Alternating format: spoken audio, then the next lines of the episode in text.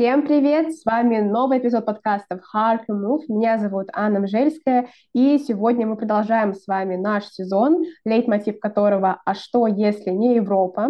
Мы с вами уже и были в Азии, поговорили про Южную Корею, Малайзию, про Китай, немножко переместились сами в Колумбию, и сегодня мы расскажем вам еще об одной стране, на самом деле, которая точно не является самым популярным направлением, хотя туда много туристов э, ездят, поэтому, возможно, вы не задумывались именно об иммиграции в это направление, в эту страну, но сегодня наш гость точно сможет поделиться своим опытом и, возможно, замотивировать вас поехать в это место. Сегодня мой гость Вадим, он э, уже достаточно долгое время живет э, в Гуа, это Индия, и сегодня он поделится не просто своими впечатлениями, но и опытом того, как он переехал, как он адаптировался, где можно работать, и вообще какова жизнь вот в этом направлении, в этой стране. Вадим, привет! Я очень рада, что ты к нам подключился, потому что вот кто-кто, а ты сегодня точно сможешь нам э, рассказать то, что, наверное, в интернете сложно найти и вообще узнать как-либо. Да, спасибо. Здравствуй, здравствуйте, дорогие слушатели. Меня зовут Вадим, мне 21 год, и уже вот 7 месяцев я нахожусь в Индии. Вот не так давно. Это было такое поступательное решение. Вот я изначально отслужил в российской армии, вернулся в декабре 21-го. Вот, какое-то время попробовал пожить, покрутиться в Москве, но как-то ситуация общей ситуации и в стране, и в жизни у меня там не клеились, и как я себя ну, не видел, что ли, как-то вот на несколько лет в России следующих. Вот. И тут отец, э, который у меня здесь живет достаточно давно, предложил мне вариант с тем, чтобы попробовать здесь пожить. Вот. А я решил согласиться, понял, что меня в России особо ничего не держит, я ничем не был обременен, вот, и имел возможность такую уехать. И как оказалось, для себя не прогадал. А вот скажи, пожалуйста, наверное, сразу твои первые впечатления, как только ты туда приехал. Вот был какой-то сильный контраст по чувствам, по эмоциям, вообще как ты себя ощущал тогда? Ну, знаешь, Индия вообще в целом страна контрастов. И изначально я прилетел в Дели, вот, там мы пересеклись с отцом и поехали в путешествие в горы через всю Индию, в такие городки, как Манали и Вашист, что это те места, где обычно проводят время русские, европейцы, индусы, ну, в общем, все, кому интересны горы и Гималаи. Вот, там такая прикольная деревушка находится, вернее, их там две, Манали и Вашист. Вот. Там невероятно красиво, очень дешево жить, э, даже те же самые вот апартаменты снимать двухместные, там стоят копейки, ну, около плюс-минус 800, тысячу, вот так вот рупий. Рупия к рублю сейчас относится как 0,9, 0,9,3. Вот, ну, то, есть... это очень дешево. Да, да, получается, да. это очень дешево. А вот э, скажи вообще, почему именно Индия? И вот как можно прийти к такому решению, что выбрать именно Индию? Что тебя побудило вот именно не в том аспекте, что тебе папа сказал, да, что вот, возможно, есть такое решение, а как у тебя в целом сердце легло на это решение? Вот головой были какие-то аргументы у тебя все-таки предпринятые в отношении именно этого направления? Да, конечно, с Индией я был давно знаком с самого детства. Первый раз я сюда прилетел, когда мне было лет семь. Ну, вот мы всей семьей прилетали. Вот, отец с тех пор оставался сезонами, а я иногда к нему летал. Вот. И пока я взрослел, прилетал в Индию, тоже смотрел, как тут все развивается. Вот. И сейчас уже, когда стал чуть постарше, пришло время попробовать свой первый полноценный сезон, потому что мне здесь всегда нравилось, я всегда испытывал невероятную радость именно вот от Индии. Ну, то есть много же есть мест, куда слетать. Там Египет, Греция, Дубай, Таиланд, а вот сердце и душа именно к Индии лежит. Такое сильное энергетическое место, особая атмосфера особая, энергетика, вот, ну и вообще жизнь совсем другая, вообще совсем не так, к которой мы привыкли в той же самой России. Поняла тебя. И знаешь, такой вопрос, наверное, сразу, вот как э, человеку, который все-таки какое-то время там прожил, ты говоришь, что знаком был хорошо и давно с Индией, кому точно не подойдет Индия для жизни? То есть, возможно, из-за менталитета, возможно, из-за условий жизни, возможно, просто потому что это та страна, которую нужно понять и к которой нужно привыкнуть. Вот как ты думаешь, вот человек нас слушает и думает, я в раздумьях, поехать не в Индию, не поехать не в Индию, именно в плане иммиграции, да, мы сейчас говорим, то есть работать или учиться, например. Mm-hmm. Кому точно вот ты бы не рекомендовал туда ехать? Ой, ну, вот тут, конечно, вопрос очень интересный, и отвечу я на него тоже не менее интересно. Э, в Индии, ну, как бы нет такого прям вот уж однозначного, кому вот она точно не подойдет, потому что Индия и само, ну, сам штат Гоа, где находится большая часть туристов разных, оно как бы тебя или принимает, или не принимает. Ну, то есть, или ты прилетаешь и влюбляешься в это место сразу, и там, или остаешься, там все сдаешь обратные билеты и здесь начинаешь жить, или нет, или вот вообще не заходит, не принимает, тут череда событий каких-то не самых классных происходит, ну и все, и как бы Гоа для себя потом уже не рассматривается. Ну, то есть это, если люди привыкли летать ну, именно за комфортом каким-то, прям вот за комфортом, за чистотой, за, ну, в общем, какой-то прям хорошим уровнем, то это, наверное, не про Гуа, не про Индию. Здесь очень много именно вот дикой природы. Э, здесь грязновато, естественно, хотя вот Гуа еще более-менее местами, а так вот по всей Индии поездишь и, ну, прям грязно.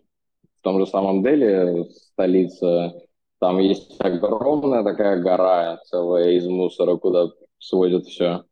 Вот, так что для тех, кто любит чистоту и вот прям гигиену, санитарию, тут, тут не самое лучшее место для этого. Хорошо. А вот скажи и вообще поделись, наверное, своими эмоциями в первые дни. То есть первые дни твоей адаптации. К чему тебе было сложно привыкнуть? Или вот ты до сих пор не можешь привык, привыкнуть или сложно привыкнуть к чему-то, не получается? Ну, на, наверное, сложно, наиболее сложно привыкнуть именно к э, здешнему менталитету, к культуре, к э, традициям, ну, вот, потому что так или иначе, когда ты здесь живешь, ты ну, вынужден хотя бы как-то уважительно относиться к индусам и как к культуре. А для этого ее нужно хорошо знать, хорошо знать ее особенности, их отношения. Вот, например, есть у индусов такая особенность, то что они только одну задачу могут выполнять в момент времени. То есть у них, у них нет такого, как у нас или у европейцев, да, что несколько задач там одновременно в голове держать или там быть вовлеченным хотя бы в два или в три процесса. Вот. И это иногда, конечно, бывает раздражает, то есть это их медлительность, это их концентрация на одной и той же задаче, на одной и той же мысли, вот, но это как есть. Вот, то, что мусор тоже вот везде, тоже, ну, как со временем, конечно, привыкаешь, но иногда прям в глаза бросается. Вот, то есть даже какое-то время, я помню, отец у меня с ними пытался бороться, то есть обращал их внимание на мусор, но это бесполезно, потому что это часть их культуры.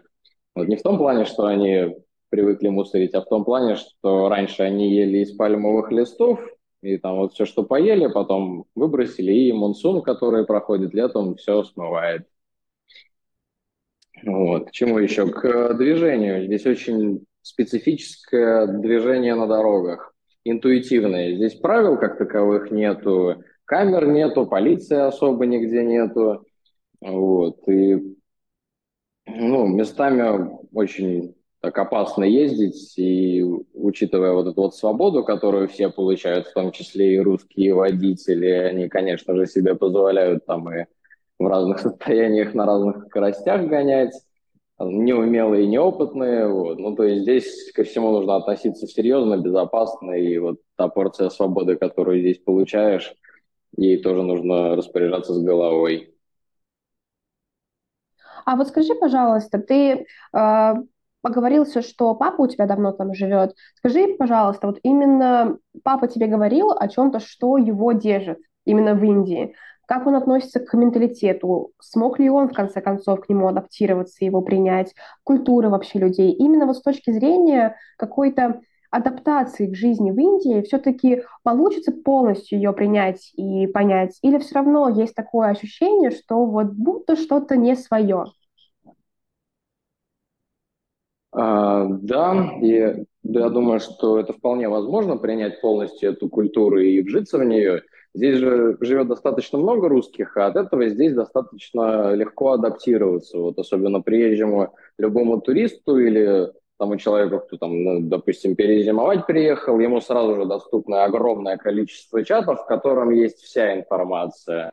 Ну, то есть русские здесь уже те, кто пустили корни так или иначе, какое-то время здесь находятся, сколько-то сезонов, они уже ну, здесь знают много, уже у них и карты есть, и вот эти вот паны Адар карты, это как снилс у нас, то есть это частичная легализация, что ты можешь на себя оформлять машины или там мотоциклы. Вот. И это очень сильно упрощает жизнь, то есть если здесь именно попробовать пустить корни. Здесь будет очень комфортно и дешево, главное, счастливо жить. Одна из главных особенностей в том, что у индусов, ну, у них у многих нет особо ничего, каких-то там вот даже тех же самых предметов роскоши или удовольствий, к которым мы привыкли. Ну, то есть это одна из, считается, самых беднейших стран, хотя количество богатых семей здесь самое большое в мире. Вот это тоже забавный факт.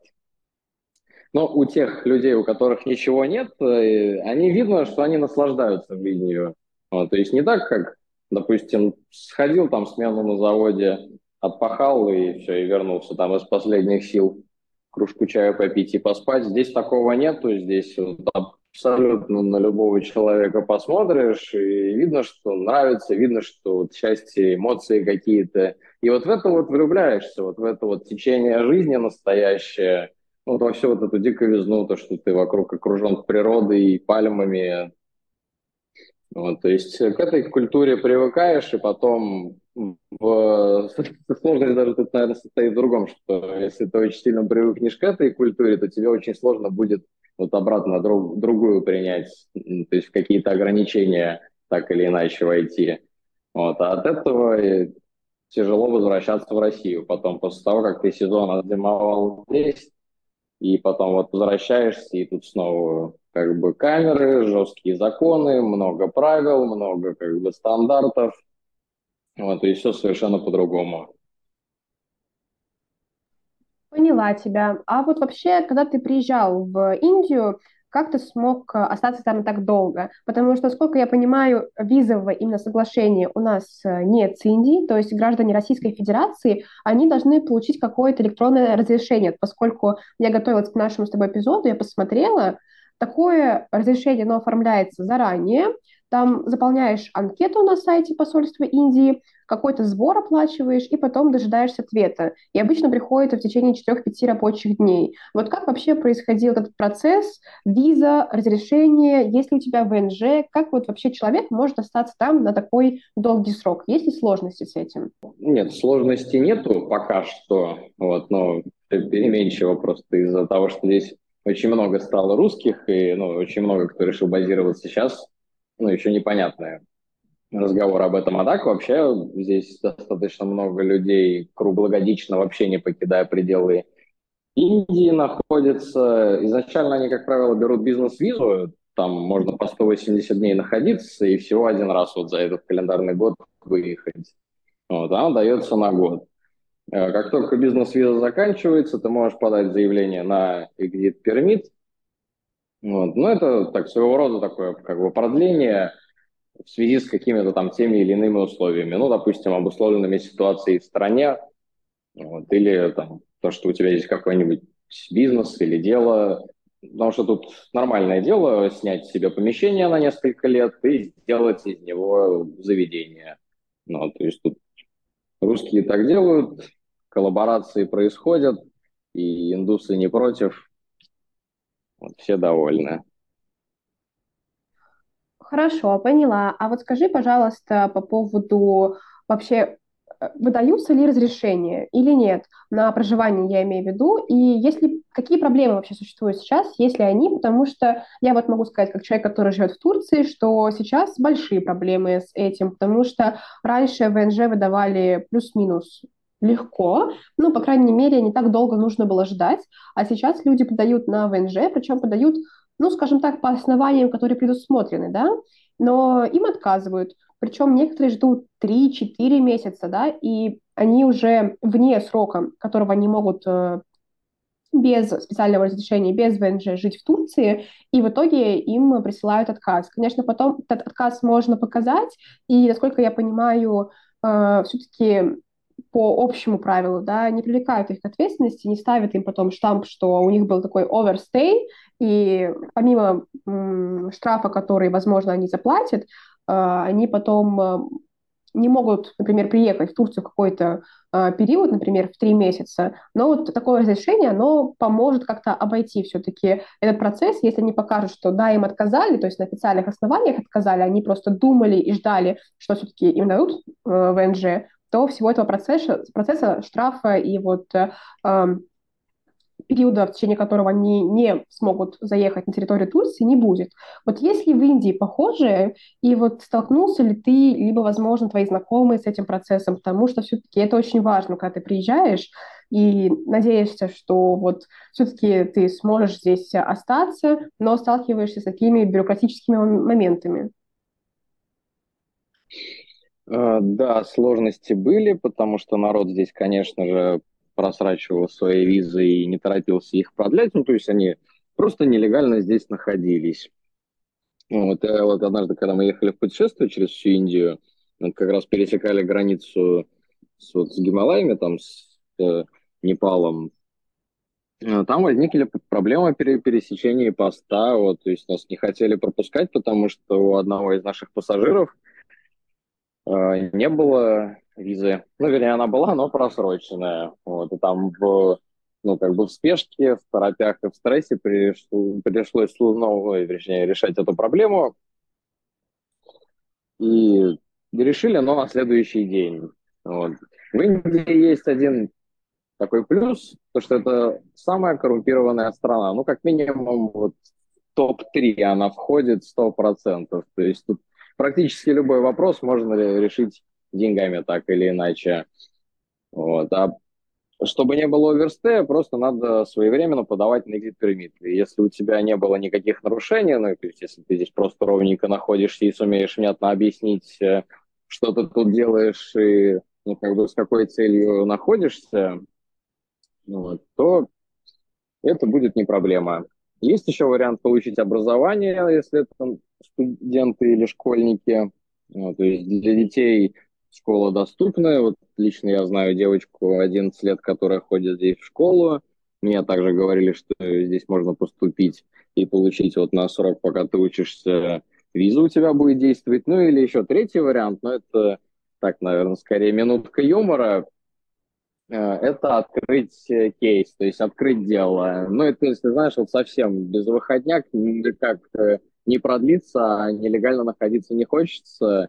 Можно просто сделать какое-нибудь мелкое нарушение, которое там может караться там тем или иным штрафом. А из-за специфики индийского законодательства все открытые дела, неважно какой они там сложности, они расследуются очень долго. И вот на то время, пока будет расследование, тебе, ну, у тебя будет вот действовать такая вот виза. Ну, одно это такой, это совсем-совсем альтернативный вариант.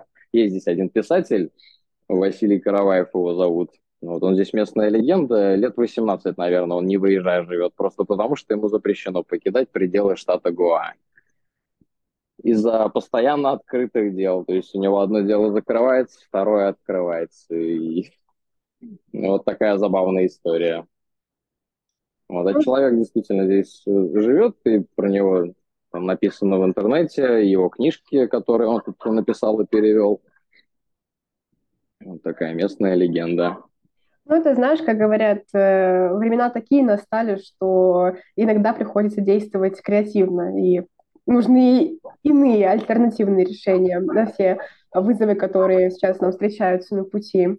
Хорошо, то есть я поняла, что все-таки как бы, как и везде, наверное, в Индии тоже есть такой вот момент с визами и разрешениями, но все-таки плюс-минус более-менее сейчас там обстоят дела с этим, потому что, я говорю, в Турции совсем все плохо, прям пачками отказывают людям, к сожалению, а, вот, хотя большой поток, просто невероятный поток людей сюда приезжает. Я прям недавно рассказывала, что в Стамбуле я теперь э, русскую речь слышу ну, в три раза чаще, чем турецкую. То есть прям вот реально ты заходишь в супермаркет, заходишь в любой вообще маленький магазин, киоск, и там всегда, всегда будет русская речь, а заходишь в кафе, там, отключ... э, например, открываешь и включаешь AirDrop или Bluetooth, и там всегда будет просто, там, не знаю, AirDrop, э, Bluetooth Карина, Алина, Анастасия, Павел и так далее, вот, поэтому да, есть такой момент с тем, что теперь очень много, русскоговорящих э, везде, и, ну, бюрократия, конечно, очень сильно ударяет. Хорошо. Вот у меня тоже был такой вопрос, он даже, наверное, больше интересует меня, но я думаю, что наши слушатели тоже сто процентов э, заинтересуются этим моментом. Это, конечно, про работу, потому что учеба — это хорошо, но в любом случае жить на что-нибудь нужно, и сейчас все равно Например, есть сложности с тем, чтобы жить где-нибудь за границей и работать э, на российские компании. Не знаю, ты слышал или нет, но есть такие компании, вот по типу даже Яндекса, того, того самого же, да, э, нельзя теперь по некоторым специальностям и в некоторых компаниях э, жить, например, за границей и работать на эту компанию. То есть обязательно нужно жить на территории России. И поэтому, конечно, вопрос с работой стал таким прям э, реально встал ребром, поэтому все-таки э, Индия — это одна из э, самых больших стран по населению, они постоянно там с Китаем борются, насколько понимаю, сейчас на первом месте Индия по населению, поэтому вообще найти работу реально и насколько вот трудоемкий, энергозатратный этот процесс, сколько времени, возможно, уйдет, вот, возможно, какие-то твои истории или истории твоих знакомых, которые помогут э, нашим слушателям понять вообще, вот они приедут в Индию, как им устроиться, вот где им зарабатывать? А, да, есть несколько историй у меня, особенно вот, я думаю, девочкам и вообще в целом женской половине аудитории понравится, потому что вот кому-кому, а девочкам, на удивление, здесь найти работу проще. Самое простое – это устроиться хостес в какое-нибудь заведение, особенно модное. Ну, то есть индусы-богачи очень любят, когда их особенно встречают европейские девушки, да, и как там принимают участие в услужении, платят ну, достаточно хорошие деньги, могут там по 6 тысяч за ночь платить. Это по меркам Индии ну, более чем достаточно. И еще предоставляют жилье. То есть вот жилье за счет заведения зарплату они тебе платят, и, и кушаешь ты еще там же в заведении вкусную кухню. Вот сразу трех девчонок я знаю таких. А в основном здесь э, двигаются фрилансеры, предприниматели, вот, то есть те, кто на удаленной работе как-то работает, или если хотят попробовать здесь как-то по-местному покрутиться, то это э, простая продажа своих навыков талантов, то, что ты умеешь делать хорошо или качественно. То есть вот любая услуга, маникюр, педикюр, массаж, йога, там, инструкторы по вождению мотоциклов, там тарологи, таро, тарономерологи, все возможные вот профессии, которые фрилансерские, предпринимательские в той или иной степени, они вот все здесь актуальны. Здесь не мешают развиваться вот так вот продавать как-то свои услуги.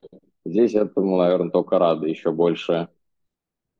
Ну и особенно, если ты умеешь договариваться хорошо с индусами, а договориться с ними достаточно просто, вот, то перед тобой открывается еще больше возможностей. Если ты получаешь карту банковскую вместе с э, паном и Адаром и становишься частично легализованным, ты можешь самое вот простое менять деньги.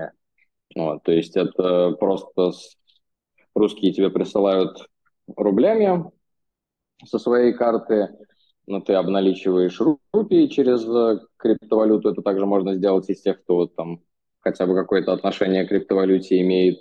И все. И вот на этом зарабатывать, беря небольшую комиссию с э, каждого обмена денег. Я знаю очень много здесь людей, которые этим занимаются и хорошо зарабатывают. Ну и, конечно же, та профессия, в которой я работал в России, это риэлторство. Оно здесь прям очень хорошо прет. Это просто ты катаешься в свое удовольствие по самым разным уголкам, находишь свободные домики, которые хозяева согласились сдать в аренду, и все, с ними какую-то договоренность о сумме там и, и всех деталях обговариваешь, выставляешь ее в Телеграм, в чатик какой-нибудь с арендой жилья, и все. И вот ставишь свою комиссию, которую хочешь, хочешь за это. То есть вот зарабатываешь просто за информацию. Чем больше информации ты здесь обладаешь, тем больше у тебя здесь денег потенциально. А есть еще местная работа, это съемки в индийских фильмах, называется шутинги. Вот, то есть в, индийских фильмах очень любят людей с белой кожей, особенно русских девочек или каких-нибудь парней, там европейской внешности интересной, да, ну или там в целом какой-то другой фактуры, кроме индусской. За съемочный день это еще и путешествия по Индии, оплачиваемые там перелеты, слипербасы, по поезда. Вот, съемочные дни по-разному оплачиваются. Если в Гоа проходит шутинг, он там от двух до четырех, там, пяти тысяч оплачивается за ночь. Если где-то там Мумбаи, Хайдарабад или Дели, то там порядка 8-10 тысяч можно за съемочный день. И, то есть это вот непосредственно участие во всей киношной вот этой движухе. Сам я в шутингах участвовал. Это очень прикольно, очень классно наблюдать, как индусы работают. Ну и в целом, вот, как вот эта коллаборация действует. Вот, а съемочные дни, как правило, не напряжные, и тебя там еще и кормят, и поют, и ухаживают за тобой. Вот все, ты актер. В Болливуде снимаешься. То есть вот это, и это те, которые я вот просто сейчас на вскидку вспомнил. Супер, это на самом деле прям такой очень классный ввод в рынок труда в Индии, потому что в основном, когда мы обсуждали, например, Азию, или Латинскую Америку, мы все-таки больше так говорили про технологии, про то, что вот программисты могут туда уезжать, и они точно смогут найти работу, и всегда именно гуманитарные направления, вот по типу, знаешь, там, допустим, экономика, менеджмент, юристы, они всегда очень сильно проседали, и я постоянно шутила о том, что вот никому мы не нужны, потому что у меня у самой смежная профессия, я юрист-международник, вот. И ты сейчас рассказал про риэлторов, и я так обрадовалась, потому что наконец-то мы нашли актуальное направление для тех, кто не смыслит в технологиях, не смыслит в IT вообще, и у них сердце лежит к другому, поэтому это супер. Но вот знаешь, э, тогда связанный с прошлым мой новый вопрос, да, как вообще устроен рынок труда? То есть человек приезжает, где ему искать э, работу, если он хочет на кого-то, например, работать? Или все-таки ты, как человек, который вот там осел, ты советуешь работать на самого себя? Вот как ты сказал, да, э, находить информацию и за счет этой информации, получается, зарабатывать. И второй такой тоже вопрос дополнительный, но связанный с этими, это соотношение зарплаты и цен. То есть, допустим, ты получаешь э, зарплату, пусть ты работаешь на самого себя или там на кого-то, хватает ли там, допустим, средней зарплаты, которую ты получаешь на жизнь, где приходится себя ограничивать или не приходится, и вообще вот соотношение цен и зарплаты на какие-то, давай, базовые услуги по типу там продуктов, по типу э, жизни, чтобы, ну, не дома сидеть, да? А, да, да, понимаю вопрос. Ну, знаешь, тут смотря на какую ногу ты живешь. То есть, если в целом у тебя потребностей, ну, не так уж сильно, чтобы много, и то есть ты нашла хорошее жилье, там, катаешься или не катаешься на какой-то технике, то на 500, на 600 рупий можно прожить день, да даже больше можно прожить в Индии. Вот, и то есть это ты еще там несколько раз поешь, там не знаю, как кокосик э, выпьешь, то есть у тебя пройдет день классно, как у обычного человека. Здесь еще у них рассчитано все по э, продуктам. Есть в магазинах есть маленькие бутылочки за 10 рупий, там емкостью там 0,2, или маленькие упаковки с чипсами, там маленькие шоколадки, которые стоят копейки, ну, то есть, ну, если нету денег, да, там вот у самых беднейших слоев, вот, а все равно вкусняшки хочется, вот тут на эти случаи предусмотрено все.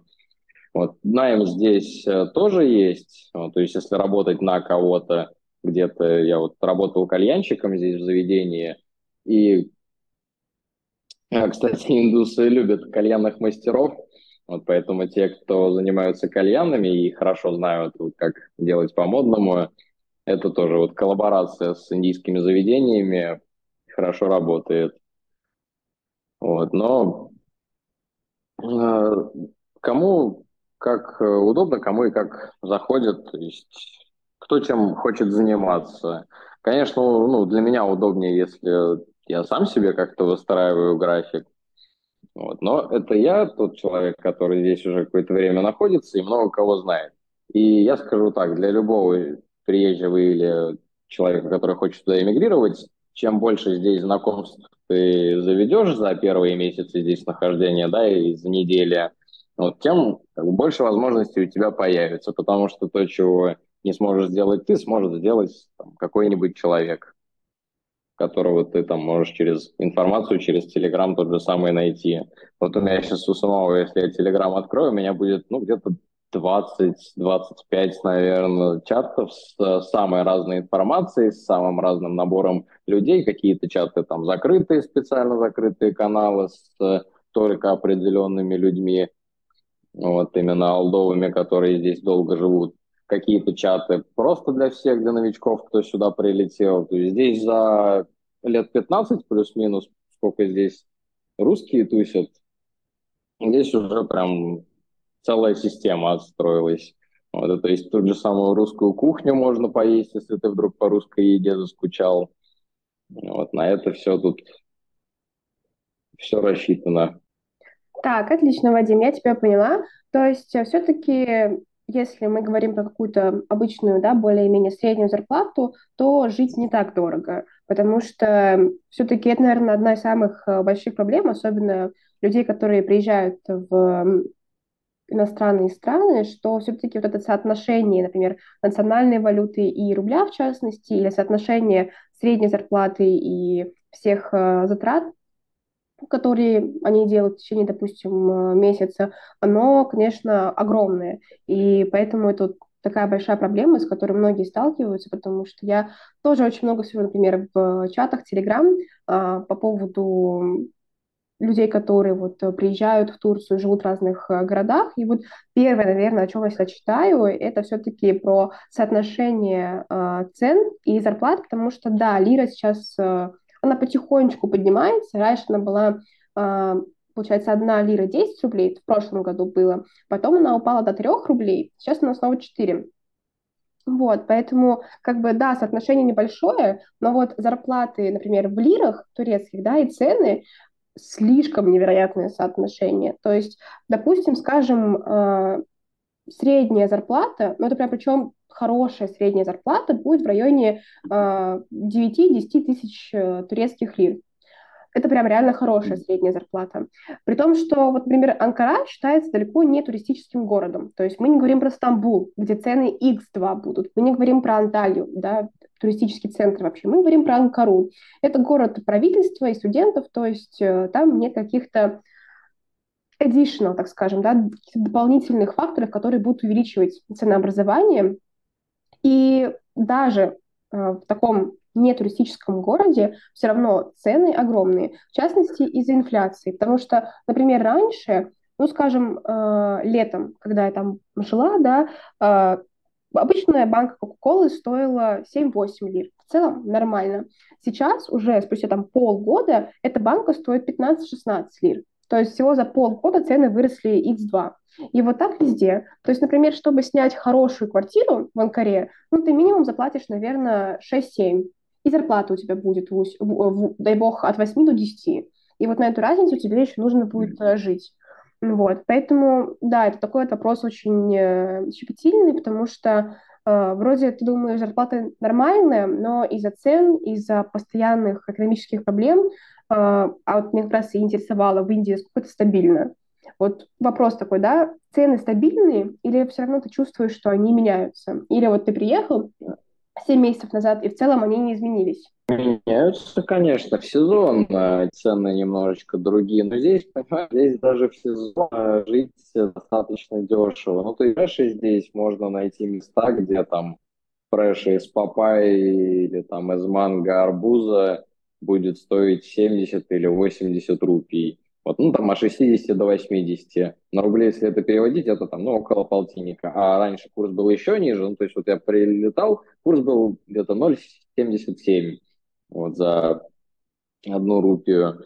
Сейчас курс немножечко другой из-за позиции рубля. Ну, здесь э, порядка 30-35 тысяч, в общем-то, будет достаточно, вот прям, чтобы жить и особо ни в чем себе не отказывать. Вот. Но э, с э, окончанием сезона цены падают и на жилье, и вообще на все.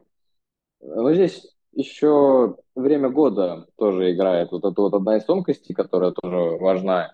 Потому что здесь весной, в конце весны, вот там, в апреле, в мае, начало, ну, будет очень жарко, прям аномально жарко.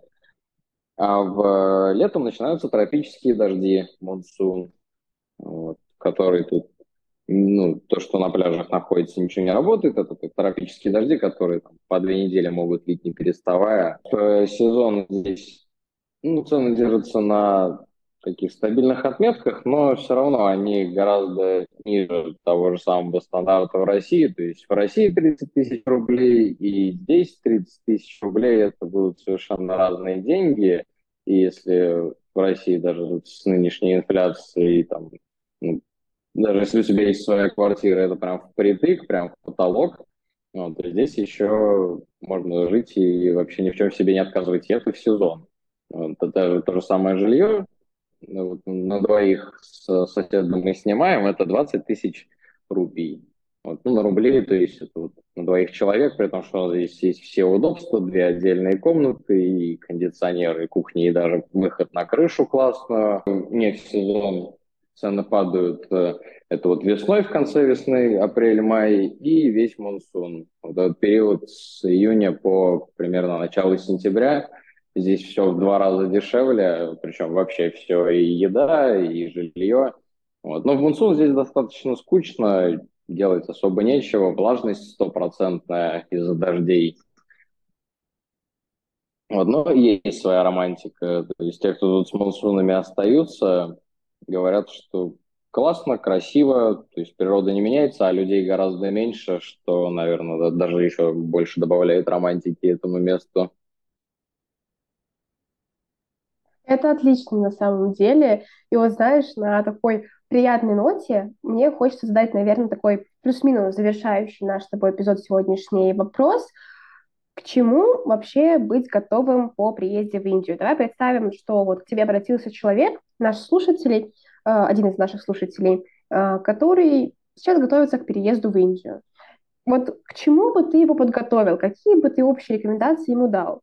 Э, транспортный вопрос, культурный, бюрократия, вообще, возможно, по оплате. Да, вот тоже как раз актуальный вопрос, как работают российские карты и вот как э, происходит э, оплата или сугубо вот нужно тогда там уже работать, зарабатывать, потому что с картами вопрос э, все еще очень актуальный и затруднительный. Вот как ты бы подготовил человека к его переезду в Индию? Ну, во-первых, я бы на его месте сделал какую-нибудь карту, например, казахскую, через которую здесь можно обналичивать. Вот. А, разные вещи. Ну, то есть, если рассматривать иммиграцию, здесь э, зимой ночью бывает достаточно прохладно. Ну, то есть прям теплые вещи, это прям вот зимние-зимние. А, с картами российскими проблем тут нету никаких. То есть это просто находишь, ты менял у человека, у которого здесь есть карта, которая может тебе помочь обменять деньги, ты ему перебрасываешь на российскую карту или куда ему там нужно, если ему он через криптовалюту работает. Вот, и он тебе, соответственно, дает рупиями, меняет твои электронные рубли на наличные рупии. Вот с этим никаких проблем. Находишь в Телеграме, он там через в течение часа приезжает к тебе на, на локацию, куда ты ему скажешь, и все. Все это очень просто. А, что еще порекомендую? Жить э, моментом, наблюдать больше, уважительно относиться к индусам, потому что чем уважительнее будешь относиться к индусам и к местной культуре, э, тем как бы больше самых разнообразных благ тебе пошлет мама Индия. Вот здесь вот потому что вот это вот про отработку кармы, да, коснемся чуть-чуть немножко эзотерики. Здесь вот это вот тоже имеет место быть. Здесь вот все твои слова, все твои запросы и желания, они каким-то невероятным образом материализуются и вот очень быстро приходят к тебе. Вот, поэтому вот просто достаточно быть открытым, открытым к Индии, открытым максимально к новым знакомствам, к вот этой культуре, ну, то есть вот к тем дарам, которые тебе подарит Индия. Вот. Ну и главное не теряться, не паниковать, то есть вот как бы все помогут здесь, э, любой человек любому поможет. Если есть запрос какой-то, то его обязательно услышат и помогут. Я так лично очень многим помогал, и все знакомые и там незнакомые, которые, которых я звал сюда, ну, кто-то долетел, кто-то не долетел, но те, кто долетели, мы тут сразу с нашим комьюнити из нескольких человек помогаем ему сделать и сим-карту, и жилье найти, и транспорт снять в аренду, и то есть сразу его знакомим со всей местной движухой. Ну, то есть это здесь происходит на невероятной легкости, на невероятной простоте, а главное на безвозмездных началах. Ну, то есть тут вот ты, ты поможешь человеку, а потом там, какой-нибудь другой человек тебе поможет. Я сам не раз попадал в такие ситуации, когда у меня там мотоцикл глох на дороге прям глубокой ночью, и все, и казалось бы, что делать. Но я стал голосовать, и в течение, наверное, минут трех ко мне приехали, ну, вернее, остановилась машина и помогли мне добраться до дома. Вот, и, то есть настолько быстро меня нигде не замечали, чтобы вот так вот тебе помочь. Вот, так что на этот вот вопрос о том, к чему быть готовым, да вот просто к всем тем дарам, которые подарит мама Индия. Пожалуй, это лучшее будет описание. На самом деле это так круто, что вот все твои слова сейчас, они очень помогают, ну, в частности, наверное, мне, как слушателю, даже, возможно, человеку, который не задумывался раньше, да, об Индии, все твои слова, они, во-первых, помогают прочувствовать Индию, знаешь, как э, культуру, как место, как вот, не знаю, что-то, с чем ты до этого был знаком очень-очень пространственно, очень однобоко и очень поверхностно, потому что, да, мы там слышим, возможно, про Индию с новостей, есть разные программы по типу «Орла и решки», но вот мне всегда было ощущение, что Индия — это все равно большой вопрос в какой-то, вот, знаешь, в моей голове, потому что я не могла понять вообще, как там устроена жизнь, как там вообще люди живут, э, как настроен их быт, как они работают, как они себя чувствуют. И сейчас, мне кажется, ты помог не только мне, но и нашим слушателям просто в целом прочувствовать Индию, стать чуть-чуть ближе к ней, вот знаешь,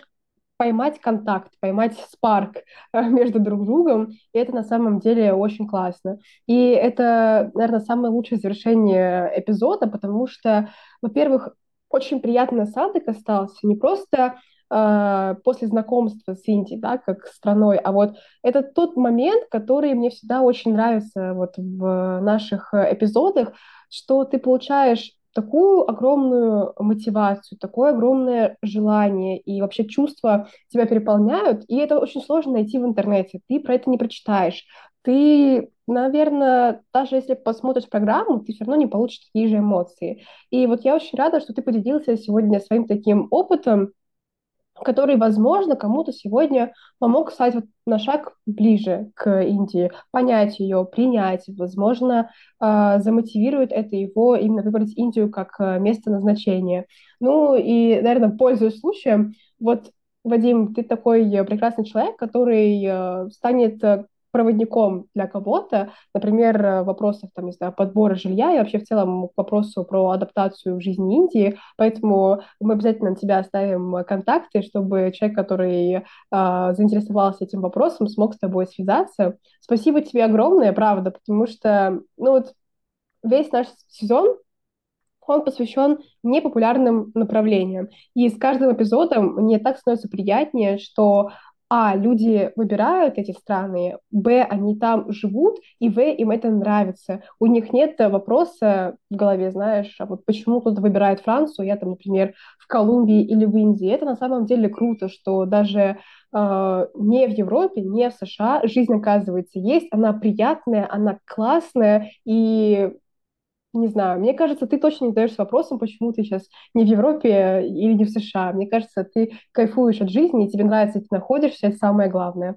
Поэтому спасибо тебе огромное за все твои впечатления, твой опыт. Это, правда, очень ценно, и я очень рада была сегодня с тобой поговорить.